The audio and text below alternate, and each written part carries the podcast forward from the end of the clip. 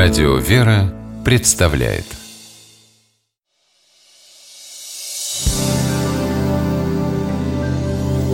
Первый источник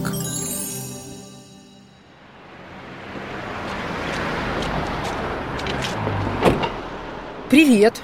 Опять переезжаете? Это уж какая по счету-то? Третья. Ну, теперь, надеюсь, окончательно. Все-таки своя. О, хорошо, поздравляю. Спасибо. Устали, если честно, находиться между небом и землей. Как это? Выражение «между небом и землей» имеет несколько значений. Одно из них отвечает значению, данному ему первоисточником. Давайте разбираться с этим вместе. Выражение происходит из Библии. В последних главах второй книги царств повествуется о восстании сына царя Давида Авесолома на своего отца. И вот в решающем сражении Авесолом встретился с рабами Давида. Далее цитата. «Он был на муле. Когда мул вбежал с ним под ветви большого дуба, то Авесолом запутался волосами своими в ветвях дуба и повис между небом и землею, а мул, бывший под ним, убежал.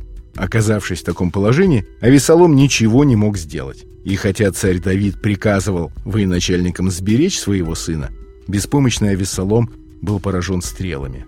Давид, узнав о его смерти, горько плакал, а в окрестностях Иерусалима, в долине Иосафата, и поныне существует памятник, носящий имя гробницы Авесолома. По свидетельству ученых, еврейские раввины с древних времен приказывали родителям вводить непослушных детей к этой гробнице и рассказывать историю непокорного сына Давидова. В другой книге Ветхого Завета, в книге пророка Иезекииля, рассказывается о видении пророком участи Иерусалимского храма, в котором совершались идолослужения. В видении пророк Иезекииль как бы переносится в храм, где Израиль должен был поклоняться Богу, а стал местом языческих культов. И простер он как бы руку, и взял меня за волосы головы моей, и поднял меня дух между землею и небом, и принес меня в видениях Божиих в Иерусалим.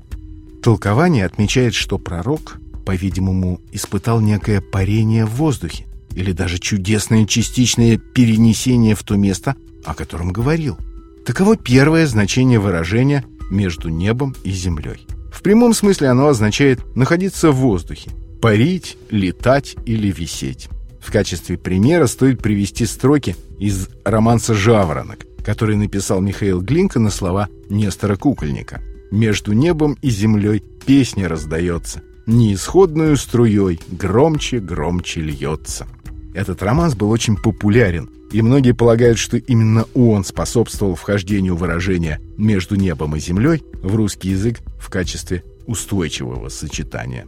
Но помимо первого прямого значения, существует и несколько переносных. Так еще говорят о состоянии неопределенности, неустроенности в жизни, а нахождение без крыши над головой, без жилья. Также выражение означает «оторвавшись от реальности», предаваться бесплодным мечтам, не замечая окружающей действительности.